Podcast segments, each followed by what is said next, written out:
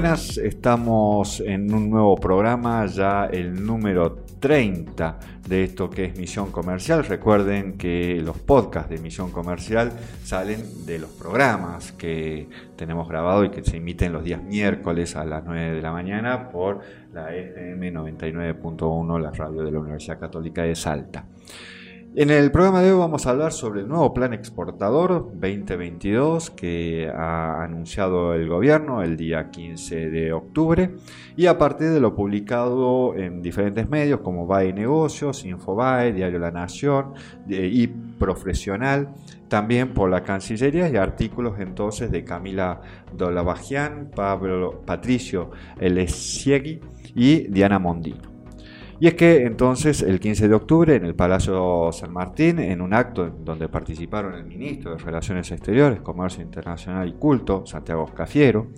de Desarrollo Productivo, Matías Culfas, y de Agricultura, Ganadería y Pesca, Julián Domínguez, eh, se presentó el Plan de Exportaciones para el Desarrollo 2022. Este plan consiste en un paquete de políticas y herramientas que buscan generar capacidades exportadoras, establecer líneas de financiamiento y asistencia técnica para mejorar la inserción internacional de la producción nacional.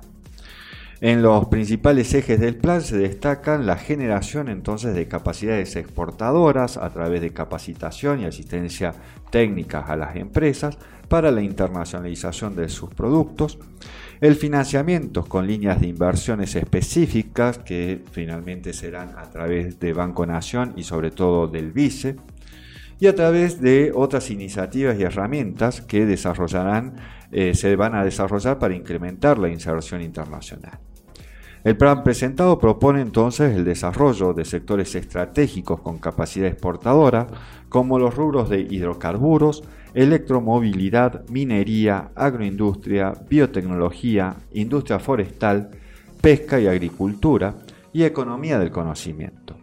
A través de él se busca incrementar el valor agregado exportable de provincias y regiones y la diversificación de los rubros exportadores. El plan presentado tiene un capítulo específico para estimular las exportaciones de las pymes. El objetivo es incrementar las exportaciones a través de la consolidación y fortalecimiento de las pymes manufactureras que han exportado de manera sostenible en los últimos años.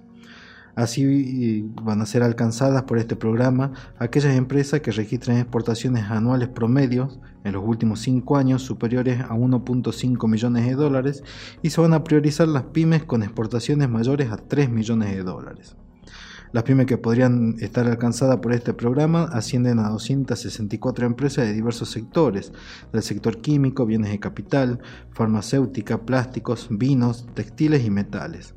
Los instrumentos de este plan específico para pymes incluyen financiamiento a tasa subsidiada, aportes no reembolsables, asistencia técnica y promoción y gestión comercial.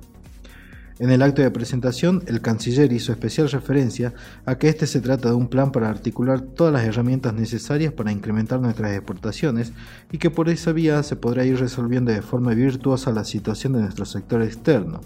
Agregó también que, las crisis recurrentes que experimentamos se pueden resolver a través de una estrategia exportadora consistente de mediano y largo plazo que disminuya la elasticidad de las importaciones, genere más valor agregado argentino y desarrolle los sectores estratégicos de nuestra economía.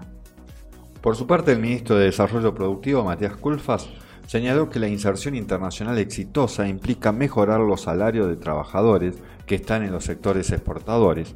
y cuanto más exportemos estamos haciendo una contribución positiva no solo a la balanza de pagos sino que nos permite financiar un crecimiento más armónico y también mejora la manera en que